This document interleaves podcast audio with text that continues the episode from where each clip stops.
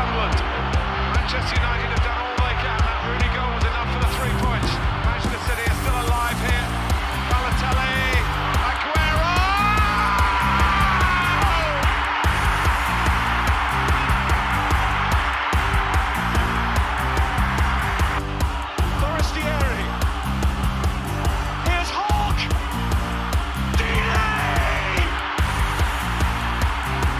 Einen wunderschönen guten Tag und herzlich willkommen zu Radio England Fußball von der Insel. Mein Name ist Leon Kaminski. Und meiner Robin Held. Ja, ich hatte es ja letzte Woche schon so ein bisschen angeteasert. Äh, Ich hatte das große Privileg, am Wochenende mal wieder in England weilen zu dürfen und mir auch ein auserkorenes Premier League-Spiel anschauen zu dürfen. Habe natürlich meinen Lieblingsverein gewählt, Aston Villa. Die hatten es mit Arsenal zu tun. Natürlich ausgerechnet Arsenal, vielleicht eins der heißesten Teams in der gesamten Liga haben jetzt nach diesem äh, Villa-Spiel aus den letzten sieben Ligaspielen 18 Punkte geholt, also eine richtig fette Punkteausbeute da für Mikel Arteta. Und jetzt ging es also am Samstagmittag gegen Villa. Ich war da. Ähm, ich äh, durfte auch mal äh, im legendären Hold End mir das Spiel anschauen, also diese riesige Tribüne im Villa Park. Ähm, ja, einfach eine unfassbare Atmosphäre da auch vor dem Spiel schon. Das war echt wirklich eine, eine große Freude, dieser ganze Tag, auch herrliches Wetter und so weiter. Und dann kam es eben zum Spiel. Und in der Woche vorher hatte Arsenal ja schon am Mittwoch gegen Liverpool spielen müssen. Das Spiel ging dann 2-0 verloren. Und Arteta hat sich dann vor dem Villa-Spiel beschwert über die Spielansetzung, also über diesen Mittwochs-Samstags-Rhythmus. Ähm, ja, irgendwie finde ich das sehr kurios, weil sie kämpfen gerade mit allem darum, nächste Saison Champions League zu spielen. Und dann wird er sich daran gewöhnen müssen, mittwochs und samstags zu spielen. Und jetzt beschwert er sich darüber. Also da macht er irgendwie so ein bisschen den, den Jürgen Klopp 2.0. Was soll denn das? Absolut, also da bin ich bei dir. Ich musste auch sehr schmunzeln, dass ein Team, was um die Champions League kämpft, um diesen Rhythmus kämpft, sich jetzt genau darüber beschwert.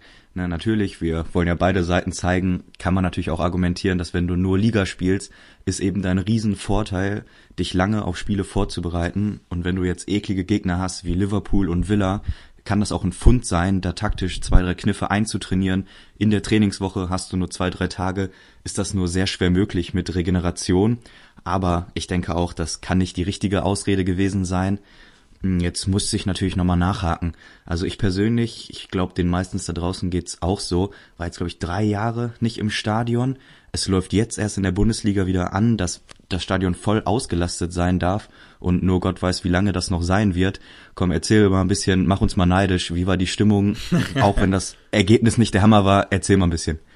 Okay, ja. Ähm, also ich habe diesmal in einem bisschen, ja, wie sagt man das, sozial schwächeren Teil von Birmingham gewohnt. Ich wollte mal eine ganz, ganz andere Seite sehen als diese rausgeputzte Innenstadt und war dann in einem ärmeren Teil. Und das war auch ziemlich interessant, wirklich, weil man mal so ein bisschen mehr mitbekommen hat von den Menschen, von der gesamten Stadt. Und dann am Samstagmorgen habe ich mich dann relativ früh aufgemacht zum Stadion, weil ich wirklich diese ganze Atmosphäre, diesen ganzen Tag auch in der Stadt erleben wollte vor dem Villaspiel. Und ich war jetzt ja auch schon äh, drei Jahre nicht mehr da. Das letzte Mal in der Aufstiegssaison äh, gegen Everton.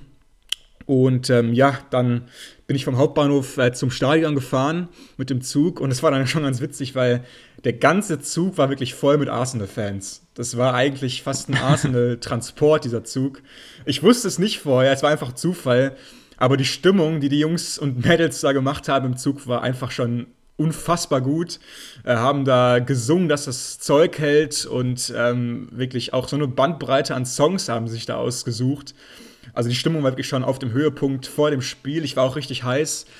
Dann ums Stadion rumgegangen, ähm, hat natürlich auch ein paar Stories für unseren Instagram-Account gemacht, Radio England FM. Die kann man sich auch nach wie vor noch anschauen in den Highlights. Und ähm, ja, hab dann auch Steven Gerrard kurz gesehen sogar noch, äh, weil ich habe mich dann unten hingestellt vor dem Spielereingang und dann kam Gerrard auch kurz vorbei, hat die Fans gegrüßt und äh, ja, war, war witzig und irgendwie nett. Dann zum Spiel selbst, es war einfach äh, furchtbar schlecht. Das kann man ja mal so kurz einfach zusammenfassen. Das, also das Spiel an sich war furchtbar. Beide Mannschaften kamen überhaupt nicht gut rein, irgendwie kein Rhythmus auch. Und ähm, ja, Villa verboten, ungefährlich. Und Arsenal hat noch so ein bisschen mehr Kontrolle gehabt, im Mittelfeld vor allem, fand ich. Und das ist fast auch so mein, mein erster Talking Point heute. Äh, was ist die größte Stärke von Arsenal momentan? Die Form habe ich ja gerade schon angesprochen. Für mich ist es wirklich diese eingespielte Achse mittlerweile im Zentrum. Und da stechen für mich nochmal Thomas Partey und Granit Xhaka heraus. Zwei sehr erfahrene Jungs und die machen das wirklich so abgezockt. Und was mir, was mir vor allem aufgefallen ist, ich saß jetzt ja hinterm Tor und habe dementsprechend diese Längsperspektive gehabt, die man ja selten hat, vor, vor allem wenn man Fußball im, im Fernsehen schaut. Und mir ist da aufgefallen, wenn Villas Innenverteidiger oder Mittelfeldspieler den Ball hatten und außen war der Diagonalball, der offensichtliche Ball, den alle Fans wollten, der wurde von Villa-Seite nie gespielt. Aber an Thomas Partey hat den immer gespielt und der kam auch immer super an. Also wirklich, Partey und Chaka haben dann für mich wirklich äh, ja, den, den Ausschlag gegeben, vor allem in der ersten Halbzeit, um das Spiel einfach in eine kontrollierte Bahn zu lenken, von Arsenals Perspektive aus. Ja, dann lass uns mal bei den Stärken weitermachen. Also ich bin auch ziemlich angetan im Moment von der Arsenal-Mannschaft, auch wenn das Spiel jetzt nicht das Feuerwerk war wie die letzten Wochen schon mal. Aber sie haben eben diese unglaubliche Kontrolle, die sie irgendwie entwickeln. Und das gegen Team wie Villa, das ja auch die letzten Wochen, da zwar noch mit Doppelspitze, die jetzt wegen der Verletzung von Ings erstmal wieder ja ad acta gelegt wurde, ja. ist es ja auch ein Team gewesen, was einfach äh, stark gespielt hat und du hast mit Arsenal gerade, ich finde, du musst die Dreierreihe vor Partey und Chaka hervorheben, weil das die drei sind, die richtig, richtig Laune machen, die die Diagonalbälle dann annehmen mit Saka, Smith Rowe und Oedegaard. Hast du da einfach so viel Technik, so viel Ballsicherheit auf dem Feld und das finde ich so beeindruckend. Gerade gegen diese Top-Zweikämpfer wie McGinn, ja auch ein Minks, ein Cash, das sind ja Leute, die können ganz eklig sein im Zweikampf, aber die kommen überhaupt nicht richtig in die Aktionen rein also diese Ballsicherheit, diese Technik im letzten Drittel, das war das, was mich wirklich beeindruckt hat. Ich habe das Spiel auch ganz gesehen und auch wenn diese großen Szenen immer wieder ausblieben, fand ich doch diese Technik, diese kleinen Kombinationen sehr bemerkenswert. Auf Villa-Seite war ich sehr enttäuscht, müssen wir natürlich auch ein bisschen anreißen. Ist einfach offensiv gar nichts gelaufen. Nee. Also wir hatten ja jetzt hier kaum Ausfälle. Mings, ja, aber er war ja noch vor zwei, drei Wochen auch überhaupt nicht in einer Stammposition. Also du hast diese Aufstellung mit den zwei Zehnern, Buendia, Coutinho, von uns schon x-mal analysiert worden, was ja nachweislich schon geklappt hat, aber die sind mal gar nicht durchgekommen. Also vielleicht auch die Härte von einem Tomasch und Chaka, mhm. die dann im direkten Duell den auch einfach den Zahn gezogen haben.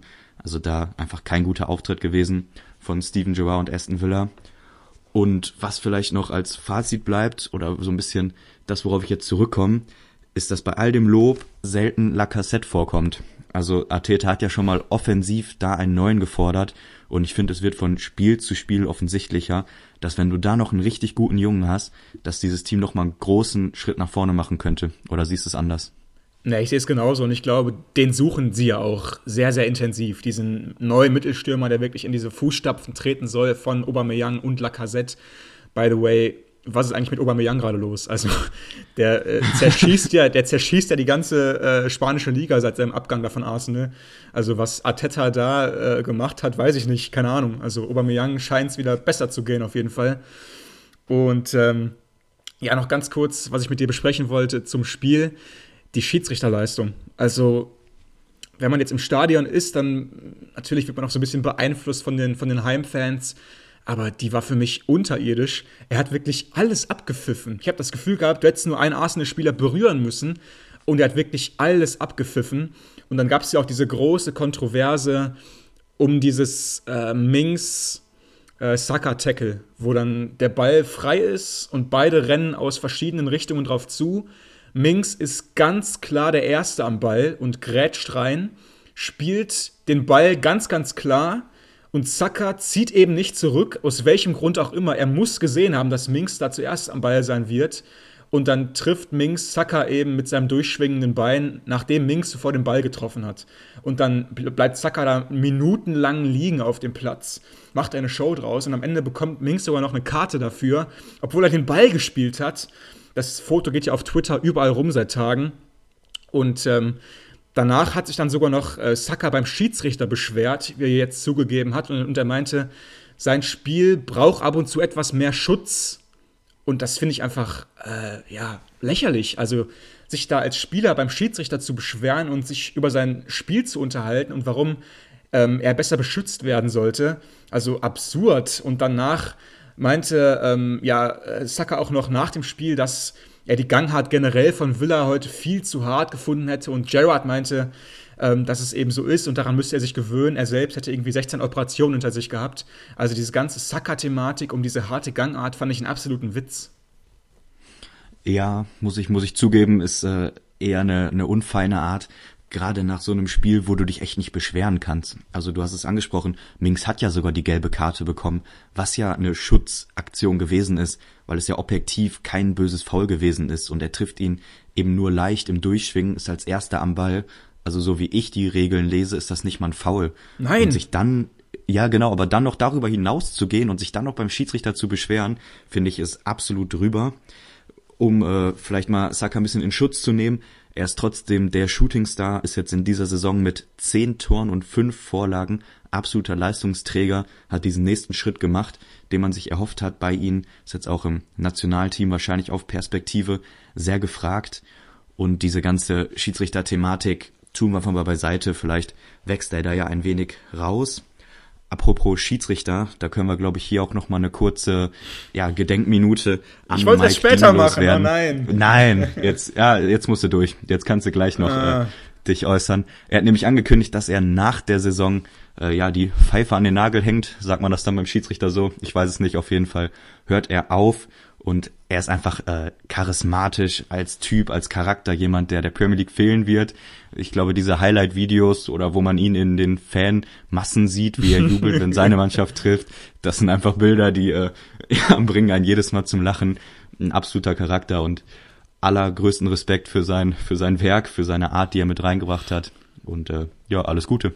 Für sein Lebenswerk. Also, ja, dass Mike Dean aufhört.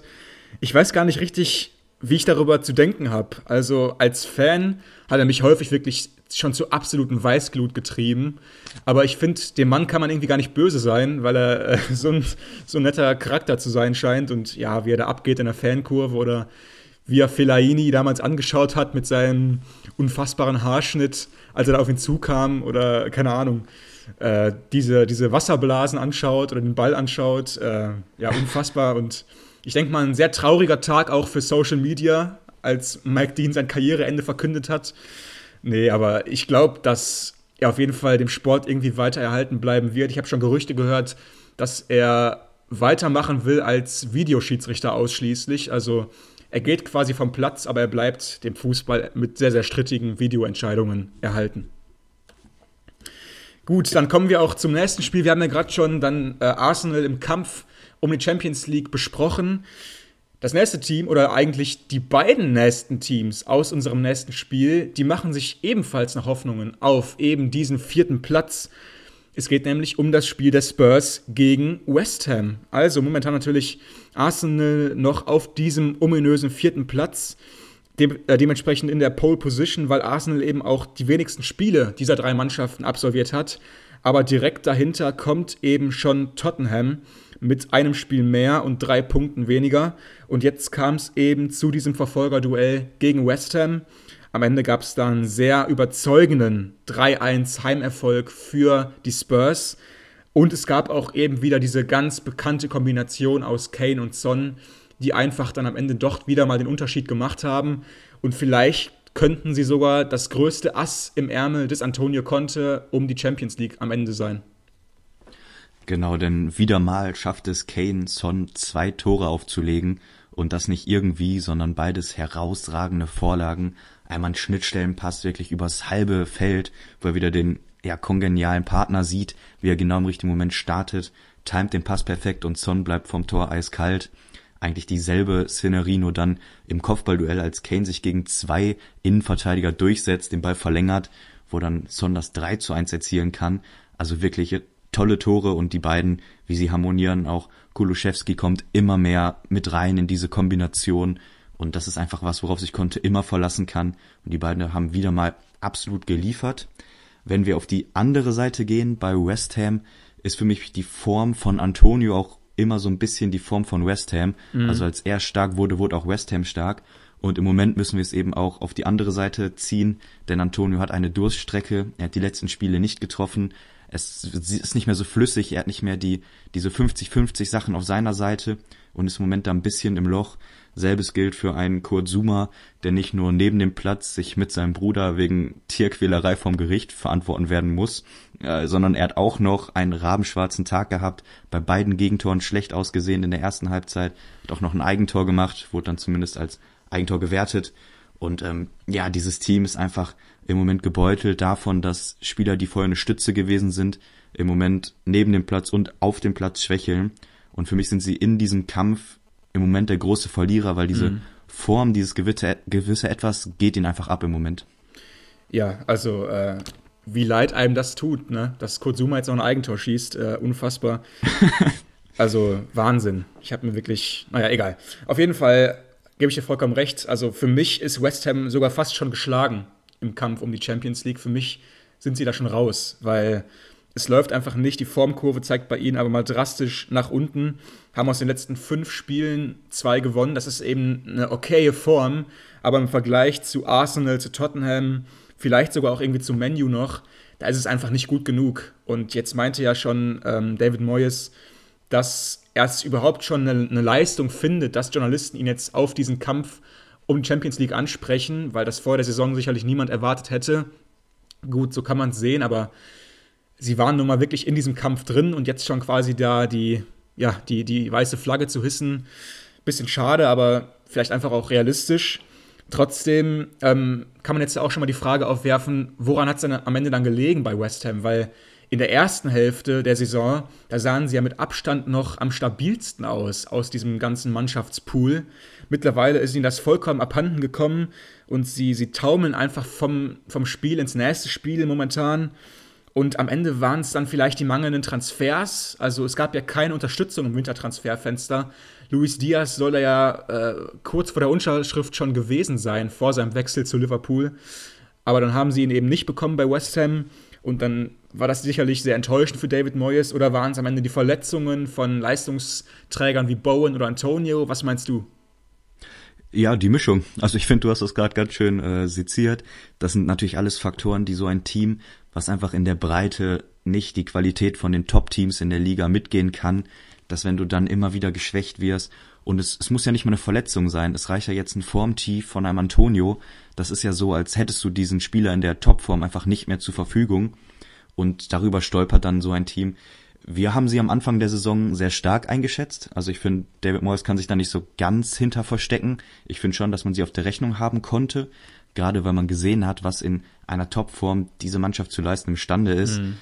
Trotzdem muss man sagen, wenn eben die Transfers nicht kommen, du umso länger die Saison wirst, wieder mit den ganzen Transfergerüchten jetzt in Abgangshinsicht ja kämpfen muss. Du hast mit Kurt Zuma jemanden, der noch neben dem Platz einen riesen Schauplatz aufmacht, was bei West Ham ja auch nicht täglich vorkommt. Dann wird's einfach irgendwann eng und ich finde, sie schlagen sich gut. Es ist immer noch eine Mannschaft, die zusammenhält, die in der Struktur funktioniert.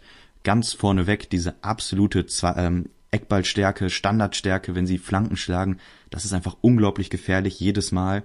Und davon getragen, finde ich, spielen sie immer noch eine gute Rolle. Aber dann in diesem engen Kampf reicht es einfach nicht.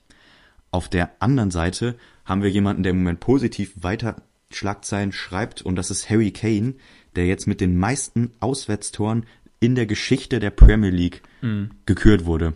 Was für Zahlen. Also ich finde, wenn wir über so Stürmerlegenden spielen, egal ob's Drogba ist, ob's Kane ist, Aguero oder an wen auch immer ihr jetzt zu Hause denkt, ich finde, Kane ist dabei noch nicht in diesem absoluten Top-Level angekommen, obwohl die Zahlen ihn dort sehen. Wie geht's dir? Findest du, dass er ja fast noch underrated ist, so in der Geschichte der letzten 10, 12 Jahre? Ja, wirklich. Also ich habe mir das vor allem auch nach diesem neuerlichen Rekord nochmal vergegenwärtigt. Für mich ist der Junge fast noch underrated. Also man merkt es häufig, finde ich, wenn Nationalmannschaftsturniere anstehen, dann ruhen ja fast so diese ganzen Hoffnungen immer auf Harry Kane vorne. Und dann, finde ich, wird man ihm auch irgendwie gerecht. Aber momentan, also muss man ehrlich sagen, der trägt die Spurs fast im Alleingang, vielleicht zur Champions League, mit Son natürlich noch immer so als kongenialen Partner da vorne, aber trotzdem, wenn du die beiden da vorne rausreißen würdest, dann wäre das eine Mannschaft, die würde im unteren Mittelfeld spielen, da bin ich fest von überzeugt. Und dementsprechend Kane, äh, ja, was für ein Spieler und ich bin auch irgendwie ziemlich froh darüber, dass er jetzt wieder seine Form gefunden hat, weil es gab ja diese ganze Thematik im letzten Sommer über seinen Wechsel zu Man City. Er wollte den ja unbedingt auch irgendwie forcieren, hat es dann trotzdem noch ziemlich fair gemacht, hat dann irgendwie keinen Streik äh, angefangen wie andere Spieler in der Vergangenheit, aber trotzdem seine Form hat irgendwie zu wünschen übrig gelassen. Aber mittlerweile ist er wieder in Bestform. Und ich denke mal, Antonio Conte wird überglücklich sein, diesen Jungen gerade in Bestform vorne drin zu haben. Apropos Conte, der meinte jetzt, ähm, wir haben jetzt noch neun Spiele und jedes dieser neun Spiele ist für uns ein Finale. Da habe ich mir jetzt gedacht, wenn ich gerade irgendwie äh, ein Vorstand wäre von einem dieser Teams im Kampf um die Champions League, ich würde mich mit Abstand am glücklichsten schätzen, jetzt gerade einen Antonio Conte als Trainer an der Seitenlinie zu haben und nicht irgendwie einen von den anderen. Nein, Conte ist für mich einfach der Mann, der jetzt gerade auch noch ein großes Ass im Ärmel von den Spurs sein könnte. Siehst du das genauso oder würdest du sagen, der ist auch schon so ein bisschen Paradiesvogel, das kann auch hinderlich sein? Also ich finde gerade die Aussagen von Conte in der Vergangenheit, wenn wir vielleicht mal einen Monat zurückschauen, waren alles aber kein Trumpf im Ärmel. Also da hat er eher Unruhe gestreut. Wir haben ja schon spekuliert, dass er seinen eigenen Abgang irgendwie forciert. Also ihn jetzt da zum Glücksbringer oder Heilsbringer zu erküren, finde ich bisschen weit hergeholt. Ich finde, Arsenal mit Ateta wirken im Moment am stabilsten, haben eine unglaubliche Qualität, unglaubliche Form. Ich würde sie vorne sehen. Jetzt da konnte natürlich als Mentalitätstrainer anzuführen, kann ich schon verstehen. Ich glaube, diese, diese Finalstimmung, diese heiße Phase kann er sehr gut moderieren. Er schafft sehr offensichtlich auch im Moment, die Leistungsträger auf ein gutes Niveau zu pushen. Ob es am Ende reicht für diesen vierten Platz oder dann wenigstens für die Euroleague, bleibt abzuwarten. Ist ein ganz enges Rennen. Sie haben vielleicht noch den Vorteil, dass sie ein Spiel weniger haben als West Ham und United. Also können dann noch sich mit einem Sieg vorbeischieben. Aber er ist eben der Mann mit der, mit der Erfahrung. Also er ist der Einzige von den ganzen Mannschaften da vorne, die, also, also er ist der Einzige, der diese Erfahrung hat, um Spitzenpositionen am Ende wirklich zu kämpfen. Er ist schon Meister geworden in der Premier League und Arteta hat noch nie die Champions League erreicht. Rangnick natürlich auch nicht, Moyes auch nicht. Wirklich, er ist der Einzige, der diese Erfahrung einfach hat. Und okay, die Aussagen waren nicht immer glücklich, da gebe ich dir vollkommen recht. Aber anscheinend hat er trotzdem was bewirkt damit. Schau dir mal ihre Form an in der Formtabelle. Da sind sie wirklich ganz oben mit dabei. Und anscheinend hat er wirklich seine Spieler wachgerüttelt auf eine Art. Und jetzt gerade wirklich konnte mit Abstand für mich der Trainer, den ich am liebsten hätte für meine Mannschaft. Die Erfahrung. Okay, ist ein, ist ein interessanter Punkt. Lass uns doch mal kurz drüber quatschen. Glaubst du, dass der Trainer und seine Erfahrung so eine Rolle spielt? Ja. Also ich finde, wenn wir es andersrum aufziehen und wir reden über die Mannschaft und du hast da Mannschaften bei, die haben schon alles gewonnen, die sind erfahren, die haben wirklich gute Spieler mit drin, die die Liga in- und auswendig kennen, sehe ich den Riesenvorteil. Ob das beim Trainer so eine Rolle spielt, also würde ich nicht so hoch einschätzen. Doch, sehe ich absolut so. Guck dir West Ham an zum Beispiel. Die waren ja im letzten Jahr wirklich die ganze Saison immer auf diesem vierten Platz. Wirklich die ganze Saison. Und dann irgendwie ein, zwei Spieltage vor Schluss fingen die da an zu straucheln. Und am Ende haben auch viele gesagt, David Moyes hat einfach nicht die Erfahrung, um diese Position dauerhaft zu kämpfen. Natürlich hatten es die Spieler damals auch nicht. Aber mittlerweile sind die Spieler ja auch erfahrener. Und David Moyes schafft es dann trotzdem anscheinend nicht ganz, über diesen langen Zeitraum bis zum Ende der Saison durchzuziehen und die Spieler wirklich auf diesem Maximum zu halten der Leistung. Das schafft er anscheinend nicht. Und anscheinend ist irgendwie der Leistungsaufbau auch nicht ganz richtig bei West Ham, weil sie starten ja immer furios und dann ist es eigentlich eine einzige Abwärtsspirale ihre Form. Und das haben eben die ganzen anderen Teams da oben nicht so. Sogar im Gegenteil. Die Spurs kommen gerade in Höchstform, Arsenal genauso. Also ich würde da zum Beispiel jetzt David Moyes nicht freisprechen wollen von der ganzen Schuld. Und natürlich hast du recht, Arsenal ist gerade irgendwie so ein bisschen in der Pole Position. Ähm, ich würde sogar fast sagen, dass sie gerade den Druck auf sich geladen haben, weil im Moment würden wir, denke ich mal, alle fast sagen, Arsenal hat, hat hier die besten Chancen auf diesen vierten Platz. Und wenn sie es dann am Ende nicht schaffen, dann reden wir über Arteta in der gleichen Weise wie über Moyes. Er hat es am Ende nicht über die Ziellinie gebracht. Ja, absolut, das stimmt. Da wird spannend sein, wer dem Druck am Ende standhält, ob Arsenal es schafft oder vielleicht doch ein anderer da noch dran vorbeihuschen kann. Lass uns dann im nächsten Schritt mal auf die andere Seite der Tabelle gucken, in den Abstiegskampf, denn auch da gab es zwei sehr interessante Begegnungen. Die erste hieß Everton gegen Newcastle, wo Everton endlich mal wieder, muss man fast sagen, ein wenn auch glücklichen, aber wichtigen Dreier landen konnte. Die gewinnen mit 1 zu 0 gegen Newcastle und Leeds mal wieder mit spätem Tor. Der reicht diesmal aber sogar für drei Punkte und sie gewinnen 3 zu 2 gegen die Wolves. lass uns mal kurz mit Everton anfangen. Wir wollen gar nicht zu tief einsteigen, aber was können wir hier erzählen? Ich habe es ganz gesehen, ich glaube 103 Minuten reine Spielzeit saß ich vorm Fernseher plus Halbzeitpause. Wir haben eine rote Karte gesehen, in der 99. Minute ein Tor und ein Fan, der sich wegen eines Protests gegen Öl an den Pfosten bindet. Mhm. Also was war da denn bitte alles drin? Was ein Spiel. Ja, ich bin da irgendwie so ein bisschen zwiegespalten, weil ähm, das Spiel war ja eigentlich ein Nachholspiel vom 20. Spieltag, aber jetzt rein vom Tag her passt es ja noch relativ gut in unsere Folge, weil es eben am Donnerstag erst war. Und da können sie eben am Ende diesen ganz, ganz wichtigen 1-0-Erfolg gegen das Inform-Team aus Newcastle holen. Definitiv ja, eine Riesenerleichterung für Frank Lampard, da mal wieder gewonnen zu haben. Ähm, in der Tabelle sind sie ja mittlerweile ähm, ja auch nicht mehr auf diesem Abstiegsplatz, sondern sind eben wieder auf dem 17. Platz. Natürlich auch mit Spielen weniger als Watford, die unter ihnen stehen. Am Ende war es auch einfach eine absolute Willensleistung und sie haben wirklich am Ende nochmal alles rausgeholt. Sie wollten den Dreier am Ende mehr als Newcastle. Sie mussten diesen Rückschlag sogar hinnehmen von der roten Karte gegen Alan in der 83. Und dann kommen sie so zurück mit äh, Iwobi. Das war dementsprechend auch eine extrem gute Antwort, gute drei Punkte. Und mit dem Fan, der sich an Pfosten gebunden hat, natürlich, ähm, ja, das war definitiv für mich das, das Thema dieses Spiels eigentlich.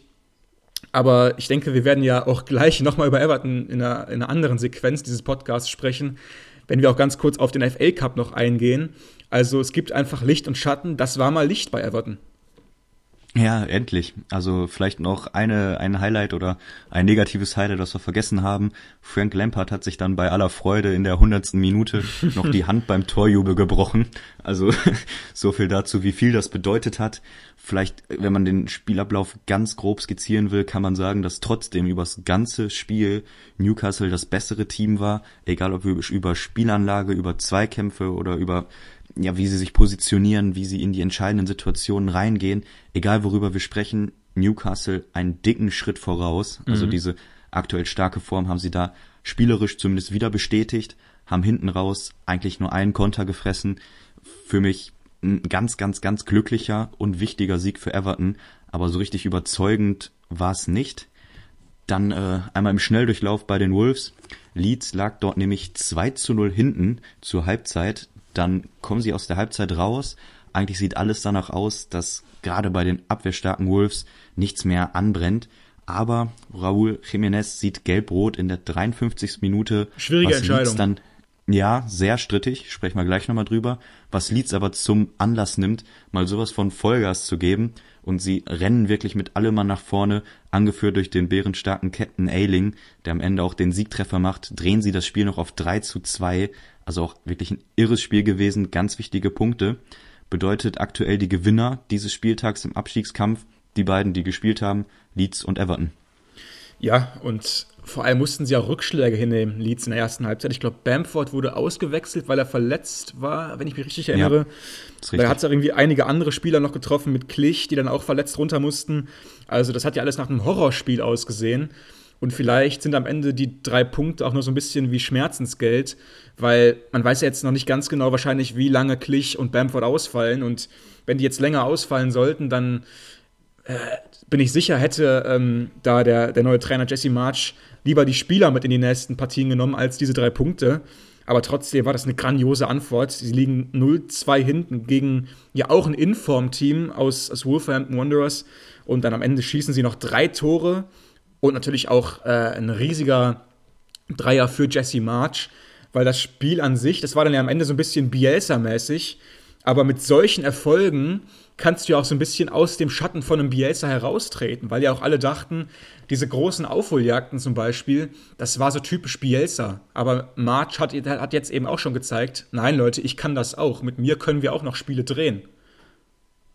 Ja, es ist die Frage, ob man das ihm jetzt zuschreiben kann. Vielleicht auch eine Statistik, die extrem gut dazu passt, ist jetzt rausgekommen, nämlich die meisten Sprints der Liga.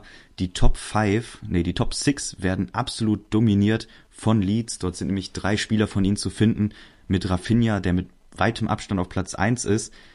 Dahinter James, äh, Dallas, also das sind einfach drei Spieler von Leeds, die diesen Bielsa Ball, wer damit nichts anfangen kann, einfach letzte Folge nochmal reinhören. Da haben wir ausführlichst drüber gesprochen, extrem gut umsetzen und nur so kannst du auch diese engen Spiele drehen. auch unter Jesse March, ja, bin ich bei dir, aber für mich erntet er einfach nur die herausragenden Früchte, die in Bielsa dort gesät hat. Diese Grundfitness, diese Galligkeit, diese absolute Wille. Also ich finde, das ist ja was, was Leeds schon immer ausgezeichnet hat. Und ja, er in meinen Augen profitiert hier nur von der guten Arbeit von Bielsa. Ja, mittlerweile Leeds äh, sieben Punkte über dem Strich bei einem Punkt mehr als Watford. Das soll es dann auch erstmal mit dem Ligageschehen gewesen sein. Aber nein, noch nicht ausmachen. Es kommt noch einiges, worauf ihr euch heute freuen könnt. Und zwar haben wir gleich noch ähm, ja, das Geschehen des FA Cups im Programm bei uns. Da gab es wirklich einige Kuriositäten und sehr, sehr spannende Diskussionen für uns. Wir haben noch uns überlegt, vorher ein kleines Gimmick hier einzuschieben, und zwar die Gerüchte um Thomas Tuchel. Sie wollen einfach nicht abreißen. Und United soll nach wie vor ein Auge auf ihn haben. Mittlerweile widersprechen sich da auch etwas die Zeitungsberichte. Mal sagen sie, er ist ihr Transferziel Nummer eins, um der Nachfolger von Ralf Rangnick zu werden. Dann sagen andere Medien, nein, United hält es einfach für zu unwahrscheinlich, dass man Tuchel bekommen könnte, als dass man ihn jetzt da näher verfolgt. Trotzdem möchten wir uns einmal heute kurz der Frage widmen, wäre das überhaupt ein Schritt nach vorne für Thomas Tuchel, jetzt vom amtierenden Champions League-Sieger zum schwächelnden United zu gehen? Oder wäre das sogar ein Schritt zurück? Was ist deine Einschätzung? Also ich finde, das ist eigentlich ziemlich leicht. Für mich wäre es ein ganz klarer Schritt zurück. Und das ist auch der Grund, warum nach meinem Kenntnisstand, das ist jetzt die neueste Info, die ich habe, auch United eigentlich überhaupt nicht in diese Richtung plant. Sie haben vier Leute auf der Liste, zwei ganz oben, Ten Hag und Pochettino und Tuchel sieht man als ja fernab aller reellen Möglichkeiten. Für mich ist das rein logisch. Du bist jetzt bei Chelsea, bei einem Verein, bei all den Unruhen hast du immer noch ein Riesengerüst, eine riesen Zukunft, die du da potenziell mitgestalten kannst. Du hast diese Erfolge auf höchstem Level gefeiert. Und wenn du jetzt wirklich gehen musst oder gehen möchtest und dann noch mal was anderes machen willst, dann doch nicht zu United, oder? Also ich sehe wirklich keinen großen Antwort. Vorteil. Ja, aber es gibt doch keinen großen Vorteil, den du da hast, den du nicht bei anderen Clubs siehst. Er ist doch der gefragte Mann, der kann sich den Verein danach aussuchen. Das ist der größte Club der Welt. Ja, historisch. Aber du musst doch die aktuelle Lage mit reinbeziehen. Du musst die Kaderplanung sehen, die Unruhen, was Rangnick dann wahrscheinlich reinredet. Tuchel ist ja auch jemand, der selber gerne freie Hand hat und der wirklich, wirklich, wirklich, wirklich schwierige Chefs hatte und sich jetzt mit Rangnick hinzusetzen. Also ich persönlich kann es mir überhaupt nicht vorstellen aber ich höre raus, du bist anderer Meinung? Nee, das klingt gerade so ein bisschen so, als ob du United so als so Hinterbänklerverein irgendwie so siehst. Und äh, warum sollte er zu United gehen? Also für mich ist United mindestens der größte Verein auf der Insel und vielleicht auch einer der größten der ganzen Welt. Da gibt es jetzt wieder die ganzen anderen Leute, die sagen Barca, Real, Bayern, Juve, keine Ahnung. Auf jeden Fall einer der größten Vereine der Welt. Und äh, ich habe es immer gesagt, die letzten Jahre schon, auch immer in meinem, in meinem Freundeskreis, Wer es schafft, United wieder an die Spitze zu führen, hat den größten Job der letzten zehn Jahre vollbracht. Also wer es schafft, diesen Verein, der ja doch wirklich mit so vielen Widrigkeiten zu kämpfen hatte die letzten Jahre, durch strittige Entscheidungen der Bosse, durch extrem komische Transfers, durch äh, Spieler, die wie Diven häufig auftreten und mehr an ihren Haaren und Autos interessiert sind als am Fußball. Also wer es schafft, diesen Verein auf die richtige Bahn wieder zu lenken, das ist für mich einfach eine unfassbar große Herausforderung. Und so wie ich Tuchel einschätze, der Mann liebt auch Herausforderungen. Also als er damals zu Chelsea gegangen ist, das war auch alles andere als ein Zuckerschlecken. Frank Lampard hat da auch eine schwere Zeit hinter sich gehabt. Und dass die mal Champions League-Sieger werden in der gleichen Saison, das war unvorstellbar. Aber Tuchel hat es hingebogen. Und ich traue es ihm auch irgendwie zu, fast schon aus diesem verrückten Haufen United fast noch eine Spitzenmannschaft zu machen. Und das wäre für mich als Thomas Tuchel der Olymp der Aufgaben. Also jetzt von Chelsea, da bin ich Champions League-Sieger geworden. Ich weiß nicht, ob ich mit denen nochmal Meister werden könnte in der Liga, muss ich ehrlich sagen. Der Job ist fast schon für mich erledigt. Das war für mich ein guter Job. Jetzt zu United zu gehen, ähm, da kann man fast nicht Nein sagen, finde ich. Ja, auch spannende Antwort. Bei mir kommen sofort die Parallelen zu Paris hoch.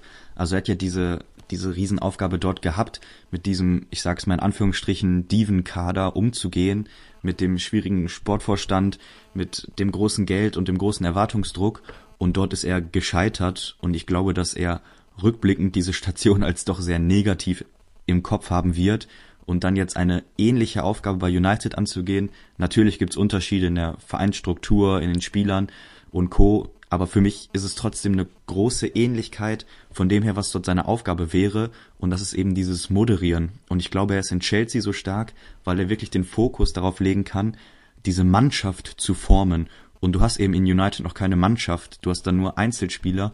Und ob er in diesem Schritt, in diesem Zusammenführen, in diesem Zwischenmenschlichen so unglaublich stark wäre, weiß ich nicht. Also ich glaube, er wird sich damit einfach keinen Gefallen tun. Was wären deine ersten Schritte als neuer United-Trainer in die neue Saison zu gehen? Was würdest du zuerst angehen? ja, ganz, ganz schwierig. Also für mich ist es der Kader. Du musst das umstrukturieren. Die Hierarchie passt nicht, die Taktik passt nicht dazu. Ich persönlich glaube, wenn ich dort Trainer wäre, würde es mir nicht helfen, mit Ronaldo zu arbeiten. Mhm. Ich glaube, es ist dankbarer der Job, wenn du ihn außen vor lassen kannst, wenn er nicht mehr im Verein ist. Ja. Es ist leichter. Sicherlich kann man auch mit ihm in der Doppelspitze viel ausprobieren, aber es ist leichter ohne. Dann Leute wie Pogba, die, die tun dir nicht gut. Also mhm. das ist für mich auf, auf Dauer nicht tragbar. Du hast immer wieder starke Spiele von ihm, ja, aber auch wieder Schwächephasen, Unruhe. Also ich würde versuchen, diese hochbezahlten Unruhestifter, ich sag's mal so, auszusortieren und dann musst du Abläufe schaffen.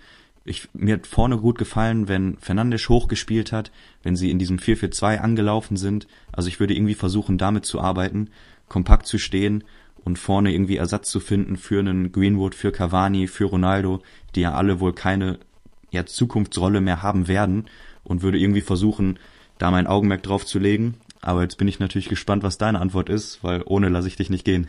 Nee, also ich muss sagen, da sind wir absolut auf einer Linie. Ich kam eigentlich auch auf die Frage nur deshalb, weil ich mir vorgestellt habe, wie Tuchel mit Ronaldo umgehen würde, Schrägstrich könnte. Weil sagt man einem Ronaldo, okay, ich bin jetzt hier der neue Trainer und ich möchte dich hier nicht mehr im Verein haben. Also das haben, glaube ich, auch nicht mehr so viele Trainer zu ihm gesagt.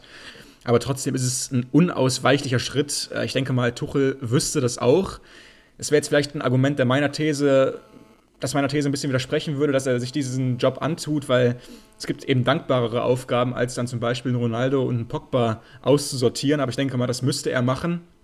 Aber ganz klar, ich denke mal, Tuchel, der würde auch so ein bisschen eine neue Ära einleiten, äh, in der Hinsicht, es wäre mal endlich Schluss mit diesen ganzen Quatschentscheidungen. Also einfach nur verblendete Quatschentscheidungen, äh, zig Millionen in Spieler zu investieren, von denen die ganze Nation weiß, dass sie nicht gut genug sind für diesen Verein. Ähm, die Namen, die kennt ihr alle selber. Das ist jetzt Quatsch, da wieder drüber zu walzen, aber ich denke, Tuchel, der würde endlich mal aufräumen mit diesen Quatschentscheidungen.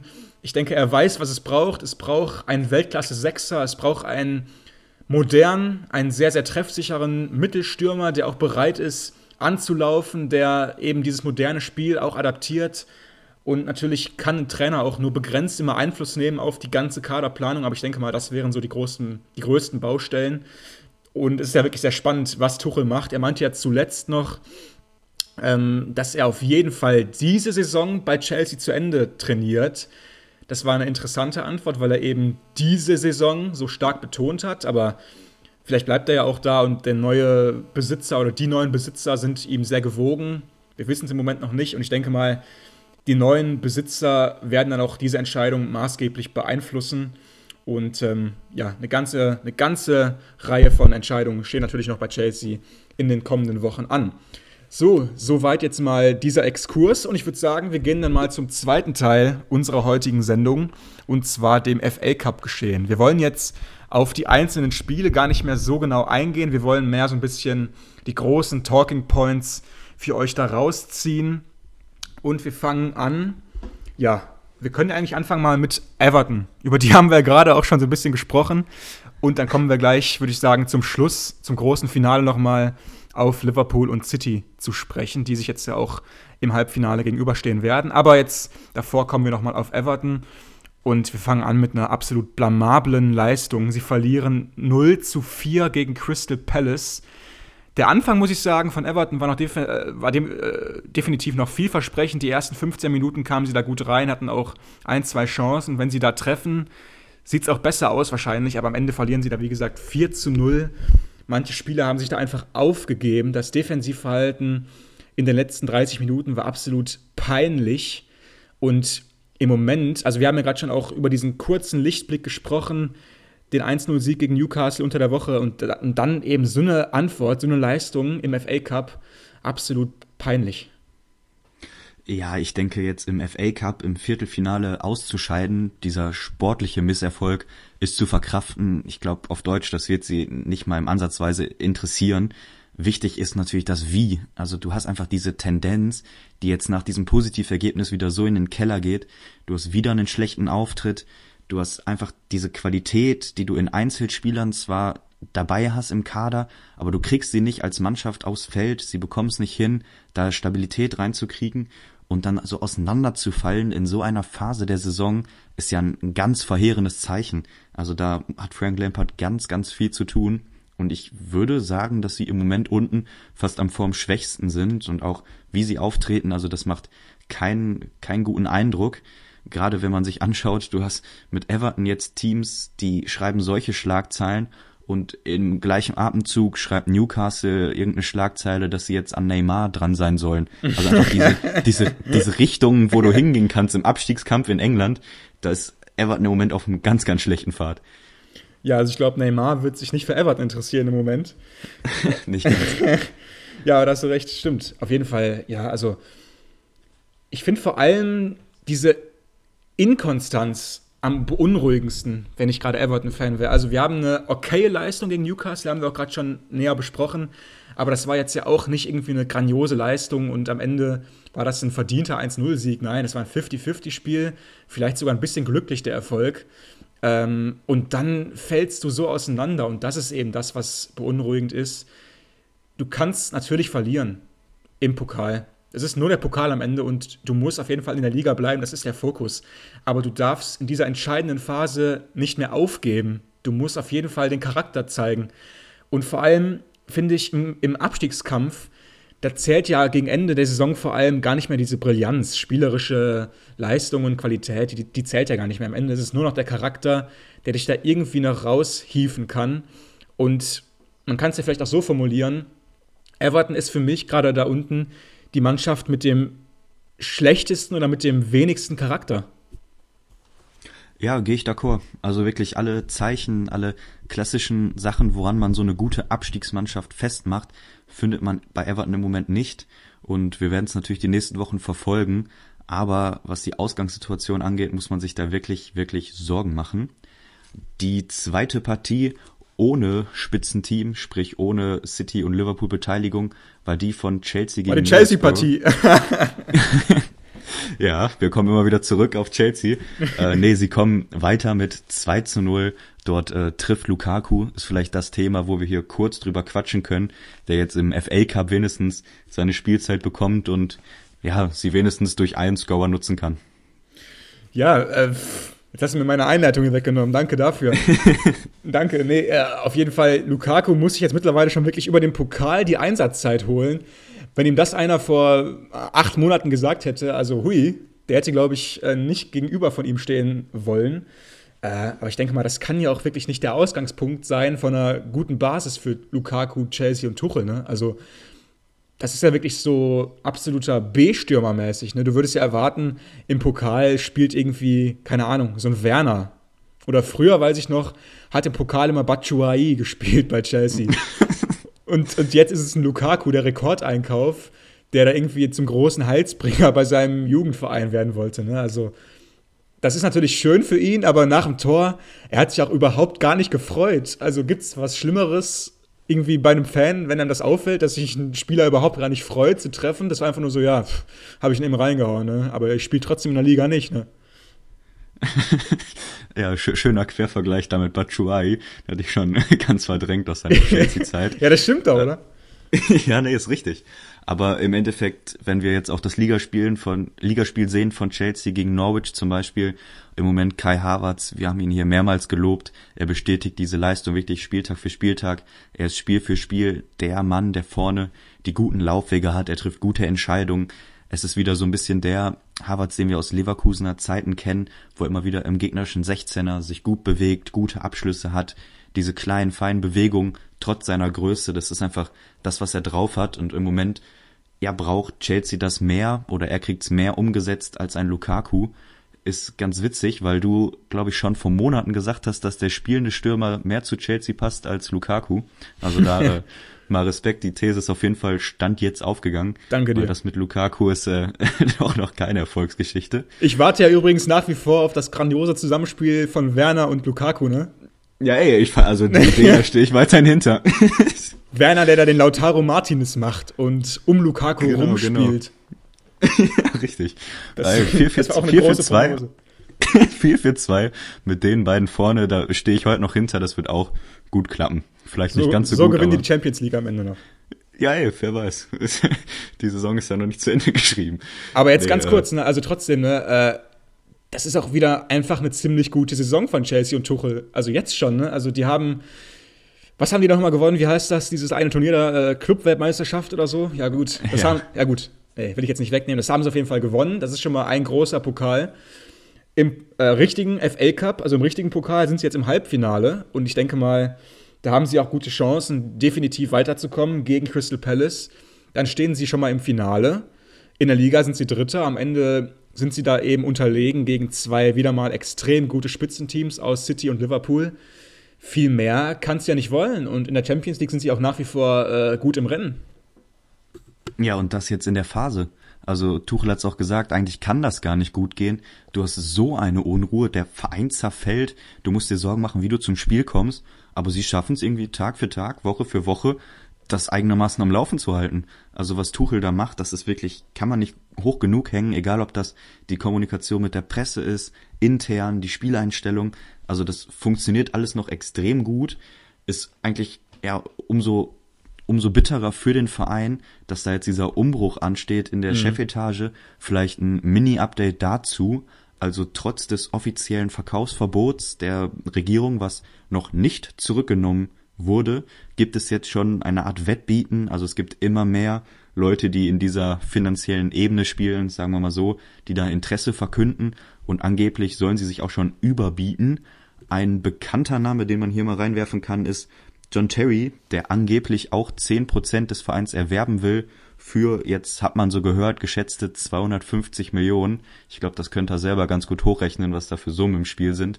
Also wer da den Nachfolgerposten von Abramovic antreten wird oder ob es diesen Nachfolger geben wird, vielleicht wird das ja auch alles äh, weiterhin eingefroren bleiben und dieser Übergang kann überhaupt nicht stattfinden. Ähm, ja, wird man sehen, sind auf jeden Fall weiterhin unklare Zeiten. Ja, wer sich da noch mal ein bisschen mehr informieren will, wir haben ja das ganze Thema in der letzten Folge wirklich in epischer Breite besprochen und da finde ich auch ähm, ja irgendwie das, das meiste abgehakt. Trotzdem fand ich jetzt vor allem diese Entwicklung mit John Terry irgendwie noch mal es wert, dass man darüber noch mal kurz äh, näher spricht. So wie ich es verstanden habe, ist er nur einer von mehreren, die jetzt diese 10% äh, gerne hätten. Das ist wohl eine Gruppe von, so wie er es gesagt hat, lebenslangen Chelsea-Fans und Dauerkarteninhabern, die eben vor allem ein Mitspracherecht für die Fans gerne wollen bei Chelsea. Und diese 10% würden ihnen da definitiv ja, einen, einen nicht zu unterschätzenden Anteil geben in den Besitzverhältnissen bei Chelsea und natürlich auch eine gewisse Stimme, äh, eine, eine, ein, ein Mitspracherecht. Trotzdem diese, dieser Vorschlag eben dieser Fans, wenn man es so nennen möchte, quasi, dass jetzt den Fans demnächst 10% gehören soll. Was sagst du dazu? Ja, wer, wer kennt's nicht, ne? Dauerkartenbesitzer, die sich in den Verein einkaufen. Also, Welcher Verein gehört dir? ja, ich, ich habe auch 250 Millionen mal hier, mal da angelegt. Du, da kann ich gar nicht mehr aufzählen. Also das sind ja Summen, das ist äh, surreal. Ich kann es ehrlich gesagt mir nicht vorstellen, dass es so eine Lösung am Ende ist, weil es das Ganze ja noch mehr aufsplittert. Ich glaube, es wird gut tun, wenn das auf wenige Köpfe verteilt ist. Ja, diese Nachfolge, die ja vorher nur eine Person so für sich vereinnahmt hat. Ähm, vielleicht von dir mal zwei, drei Sätze zu John Terry selber. Er hat ja bei Aston Villa länger gearbeitet. Was, was ist das für ein Typ? Glaubst du, der wird dem Verein gut tun? Ich bin nämlich auch ein John Terry-Experte. Nee, Quatsch. Also, ähm, wer auf seine Twitter-Page schaut, das habe ich die letzten Tage mal gemacht, der merkt auch, wie er sich selber gerne wahrnimmt. Da steht einfach nur äh, former Chelsea, Aston Villa und England Captain. Und das war's. Also nee, er ist, er ist einfach ein Leader. Er ist wirklich ein Leader. Überall, wo er jemals gespielt hat, hat er immer Führungsrollen übernommen und ich denke mal, das liegt ihm einfach sehr. Er kann gut einer Gruppe vorstehen, er kann gut ein Sprecher einer Gruppe sein und natürlich, es zieht ihn einfach immer ins Rampenlicht. Und er hat ja noch am Anfang dieser Saison auch einen Co-Trainerposten bei Villa inne gehabt, der ihm aber einfach anscheinend nicht genug war.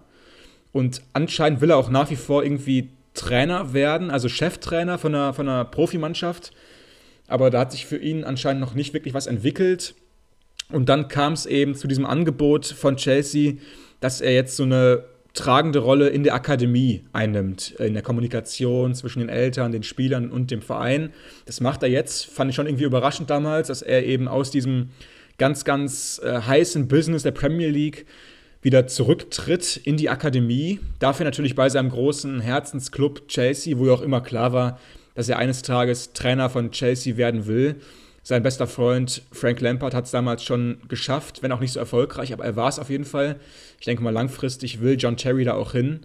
Und jetzt will er eben so ein bisschen wieder die Zügel in die Hand nehmen bei Chelsea. Er hat damals extrem großen Einfluss gehabt als Kapitän. Äh, es gibt Gerüchte, dass er wirklich äh, nächtelang mit Abramovic auch diskutiert hat über Spieler, über Transfers. Also er war auch ein sehr mächtiger Kapitän damals. Und jetzt sieht es fast so aus, dass der Kapitän wieder an Bord kommt. Und ich wäre da fast ein bisschen optimistischer als du, dass es funktioniert. Weil, wenn sowas einmal im Raum steht, das macht ein John Terry nicht einfach so aus Jux und Dollerei. Der wird da auf jeden Fall Sicherheiten haben, der wird einen Plan haben und er wird vor allem auch ordentlich Expertise sich da eingeholt haben. Und ich bin wirklich sehr gespannt, wie sich das entwickelt. So, dann gehen wir jetzt äh, von diesem ganzen Business Administration Ding zurück zum Spielgeschehen und zum großen Finale unserer heutigen Sendung nämlich Liverpool und Man City. Was machen die beiden mit uns? Also, das gibt's ja gar nicht. Noch vor einigen Wochen saßen wir hier und haben das Rennen für ja, beendet erklärt, in der Liga zumindest. Jetzt ist es wieder vollkommen offen. Beide Mannschaften trennen einen Punkt, neun Spieltage vor dem Ende. Das gibt es ja schon wieder nicht. Und jetzt marschieren sie auch noch parallel ins FA Cup Halbfinale nach Wembley und stehen sich dort, wie gesagt, im Halbfinale gegenüber. Pep gegen Klopp im Wembley Stadium. Ja, was eine Geschichte. Also diese Rivalität, so langsam schwingt sich das auf. Da kommen Erinnerungen hoch, wie damals Pep gegen Mourinho, Barca gegen Real. Also sie schaffen es, diesen Kult so ein bisschen in die Premier League zu ziehen. Wenn wir mal kurz schauen, ich habe hier noch eine Zahl, die dazu passt. Seit der Saison 2018-2019 hat Klopp in der Liga 334 Punkte geholt und Pep 335. Also auch da trennt die beiden genau ein Punkt, Unfassbar. was ja zeigt einfach, was die beiden Trainer mit diesen Vereinen gemacht haben. Es ist jetzt in dieser Saison eigentlich nur die logische Fortsetzung von diesem Duell. Für mich City weiterhin mit dem individuell besseren Kader, breiteren Kader, aber was Liverpool immer wieder dagegen setzt mit Emotionalität, mit Anfield im Rücken, ist herausragend und du sagst es, sie treffen sich Jetzt nicht im Finale, das wäre die zu schöne Geschichte gewesen, sondern im Halbfinale, dafür im Wembley, im FA Cup, weil beide ihre äh, Viertelfinalspiele so rum gewinnen konnten. City mit 4 zu 1 gegen Southampton und Liverpool, jetzt kommt's, tut sich schwer und schlägt nur Nottingham mit 1 zu 0. Ja, ich habe sogar das Glück gehabt, dass ich das Liverpool-Spiel abends live verfolgen konnte in England noch. Und in der Pause übrigens Roy Keane als Experte hat mich sehr gefreut, dass ich ihn mal live sehen kann und nicht immer nur nachher auf YouTube. Auf jeden Fall äh, im Vergleich auch von den beiden Mannschaften war City deutlich überzeugender. Also City hat es hier auswärts zu tun gehabt mit einer ziemlich guten Erstligamannschaft mit Southampton und Ralf Hasenhüttel. Und äh, man gewinnt da am Ende ganz, ganz sicher und souverän und überzeugend mit 4-1 auswärts und hätte auch fast noch höher gewinnen müssen. Und Liverpool müht sich wirklich auswärts, ich habe es gesagt, in einem extrem schweren Spiel gegen Nottingham Forest und gewinnt am Ende mit 1-0. Und Forest hätte für mich sogar ein Tor verdient gehabt. Also Forest hätte für mich in Führung gehen müssen. Sie hatten da wirklich so gute Chancen gehabt. Einmal frei vor dem Tor stehend. Ähm, das war fast eine hundertprozentige. Und da hat Klopp sicherlich mal richtig tief durchgeatmet. Weil nicht zu vergessen, Forest hat vorher auch schon Arsenal rausgehauen gehabt zu Hause im FA Cup und da war es wirklich nicht so weit weg, dass Klopp da auch rausfliegt. Am Ende war es dann Diogo Jota mit dem erlösenden 1-0 und jetzt kommt es eben zu diesem unfassbar spannenden Halbfinalspiel, Was ja fast wieder, wieder so ein bisschen schade ist, dass es nicht das Finalspiel ist. Aber trotzdem im Vergleich war da jetzt City hier der deutlich überzeugendere Part.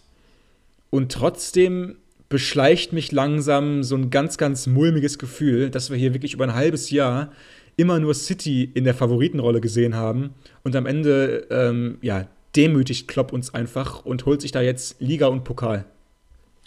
Also Liverpool hat den Schwung. Ich glaube, da können wir nicht drum streiten. Wenn du, so zu, wenn du so zurückkommst in dieser, in dieser Saison, alle schreiben dich ab und dann hast du diese Power, diesen Lauf und kommst ran. Also ich glaube, so dieser psychologische Vorteil liegt ganz klar bei Liverpool. Auf der anderen Seite haben wir jetzt gegen Nottingham Forest das gesehen, worüber wir so viel sprechen, wenn es dann darum geht, mal zu rotieren und die ersten drei, vier, fünf wichtigsten Spieler stehen nicht auf dem Feld, dann ist es eben bei Liverpool doch noch relativ dünn. Für mich haben sie jetzt trotzdem mit der Neuverpflichtung vorne mit Diaz nochmal einen Schritt dahin gemacht, auch von der Bank mal Spiele entscheiden zu können. Also sie gehen schon in diese Richtung, es wird besser in der Breite, aber sie haben eben jetzt bei Ausfällen wie von Trent Alexander Arnold, der wohl wochenlang fehlen wird, jetzt in dieser heißen Phase, haben sie einfach nicht die Möglichkeit, so nachzulegen, wie City tun würde. Also stellen wir uns mal vor, bei City fällt ein Außenverteidiger aus, dann stellen sie einfach den nächsten auf und haben da kaum Qualitätsverlust. Und das ist eben bei Liverpool anders. Und ich bin echt gespannt, ob sie das kompensieren können, jetzt auf diese, auf diese Zeit, wenn vielleicht mal ein, zwei Spieler wie jetzt ein Trent Alexander Arnold oder dann mal ein Henderson vielleicht mal kurz ausfallen, nicht zur Verfügung stehen. Da glaube ich einfach, dass sie dort unglaublich abhängig sind in diesem Spiel schaffen sie es noch, auch mit der BF 1-0 Gewinn gegen den niederklassigen Verein. City wiederum rotiert auch leicht. Leute wie Jack Grealish, äh, Gündogan spielen, ist vielleicht äh, ja so eine zweite Geige möchte ich auch haben. ähm, sie schaffen es einfach da äh, völlig souverän gegen Southampton und wir wissen, Ralf Hasenhüttl ist wirklich eklig gegen starke Teams, da eigentlich ohne Probleme zu gewinnen, haben das im Griff. Auch hinten rotieren sie noch durch mit Laporte und Stones ja, Ruben Diaz nicht auf dem Feld gewesen. Das ist einfach Qualität. Ja, und dieser Vergleich, den finde ich wirklich perfekt angebracht.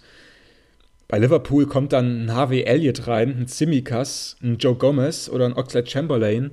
Und du hast es angesprochen, bei City spielt dann eben ein Gündogan, spielt dann eben ein Grealish. Das ist einfach nochmal, sorry an, an alle Liverpool-Fans, es ist einfach irgendwie eine Klasse besser. So, aber trotzdem schafft es Klopp, dagegen zu halten. Und ich finde, das ist ja wirklich die eigentliche Geschichte.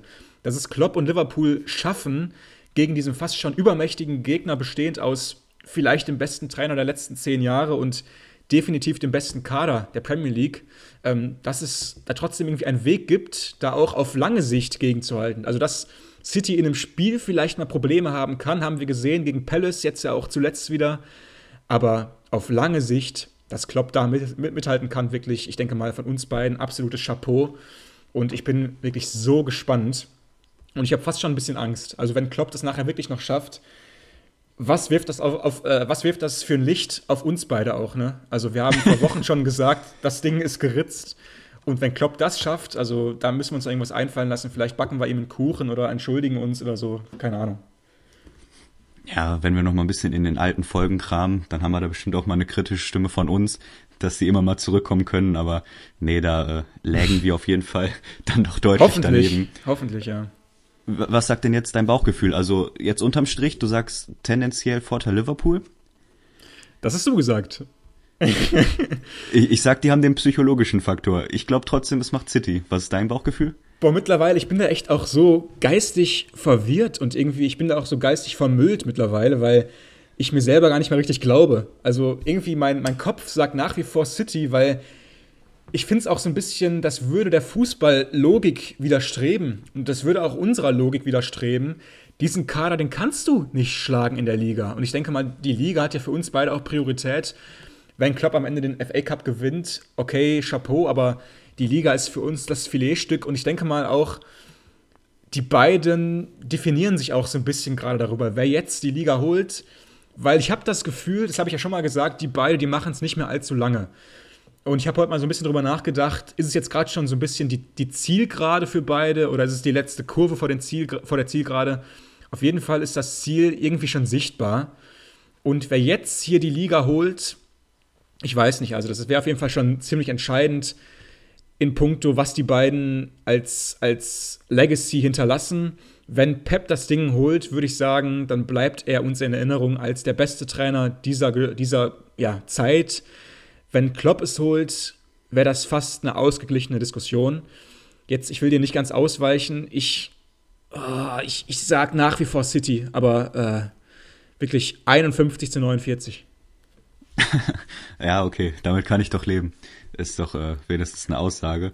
Da haben wir auf jeden Fall unser Bauchgefühl mal ein bisschen revidieren müssen hier im Laufe der Saison. Mhm. Vielleicht noch äh, ganz kurz ein, zwei Transfergerüchte, die jetzt diese Woche nochmal hochgekommen sind. Erste ist Rüdiger zu Juve. Nur mal ganz kurz dein Bauchgefühl, passiert das? Passiert. Ich kann es jetzt irgendwie okay. länger ausführen, aber ich würde sagen, das passiert. Man hört mittlerweile, dass er sich mit Chelsea echt extrem ja schon geeinigt hatte oder extrem nah an einer Einigung dran war, aber ja, so what? Ich denke mal, er geht und Bayern will ihn nicht mehr, das ist zu teuer und äh, Juve scheint da realistisch zu sein. Ja, ich finde es schade, wenn er zu Juve geht, weil das einfach für mich italienische Liga gucke ich wenig, ist für mich nicht auf diesem allerhöchsten Niveau, aber wahrscheinlich spricht das Geld da auch eine andere Sprache. Mhm. Dann zweites Transfergerücht, ganz kurze Meinung von dir. Calvin Phillips, wir haben es letzte Woche gesagt, jetzt ja. angeblich ein Paket, 130 Millionen. Findest du gut oder findest du schlecht? Den Spieler finde ich gut, das Paket finde ich schlecht. Also 71 Millionen Euro Ablöse, das sind 60 Millionen Pfund umgerechnet. Dazu ein Jahresgehalt von 10 Millionen. Calvin Phillips hat jetzt, ich weiß nicht mehr wie lange, ähm, auf der Bank gesessen ich weiß es einfach nicht ganz genau, muss ich ehrlich sagen, aber er war jetzt unfassbar lange raus. Ich bin gerade auch so ein bisschen einfach nicht dabei, wenn es darum geht, Lobeshymnen auf Calvin Phillips zu singen, weil ich ihn einfach zu selten gesehen habe, jetzt in der letzten Zeit. Und das rechtfertigt für mich auch keine 71 Millionen Euro Ablöse und ein 10 Millionen Gehalt.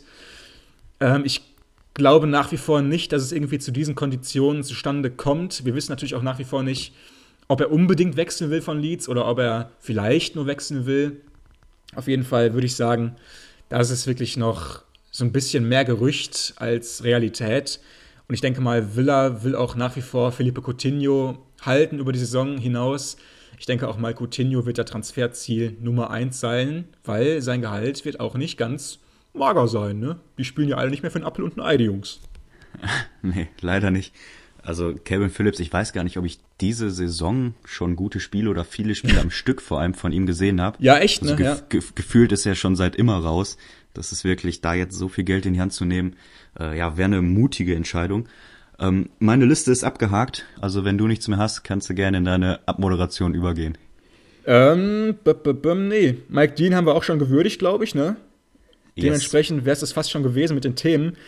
Natürlich bleibt uns jetzt noch zu sagen, wir würden uns einfach riesig darüber freuen. Das kann man ja mal so sagen. Wenn ihr uns abonniert, wo ihr uns jetzt gerade hört, und uns vielleicht noch irgendwie ein Kommi dalasst oder irgendwas anderes, was man uns dalassen kann, das würde uns privat einfach freuen, nichts weiter. Ähm, Spieler des Spieltags müssen wir, glaube ich, nicht unbedingt wählen. Oder hat es jetzt noch unbedingt einen da auf Lager gehabt? Nee, ist ja dieser zerpflückte Spieltag. Also lass uns wieder machen, wenn wir auch äh, genug Spiele zur Auswahl haben. Genau, wenn wir wieder auch richtige Argumente haben. Und ähm, ja, das wäre es eigentlich fast schon gewesen. Schaut mal bei Instagram bei uns vorbei, Radio England FM.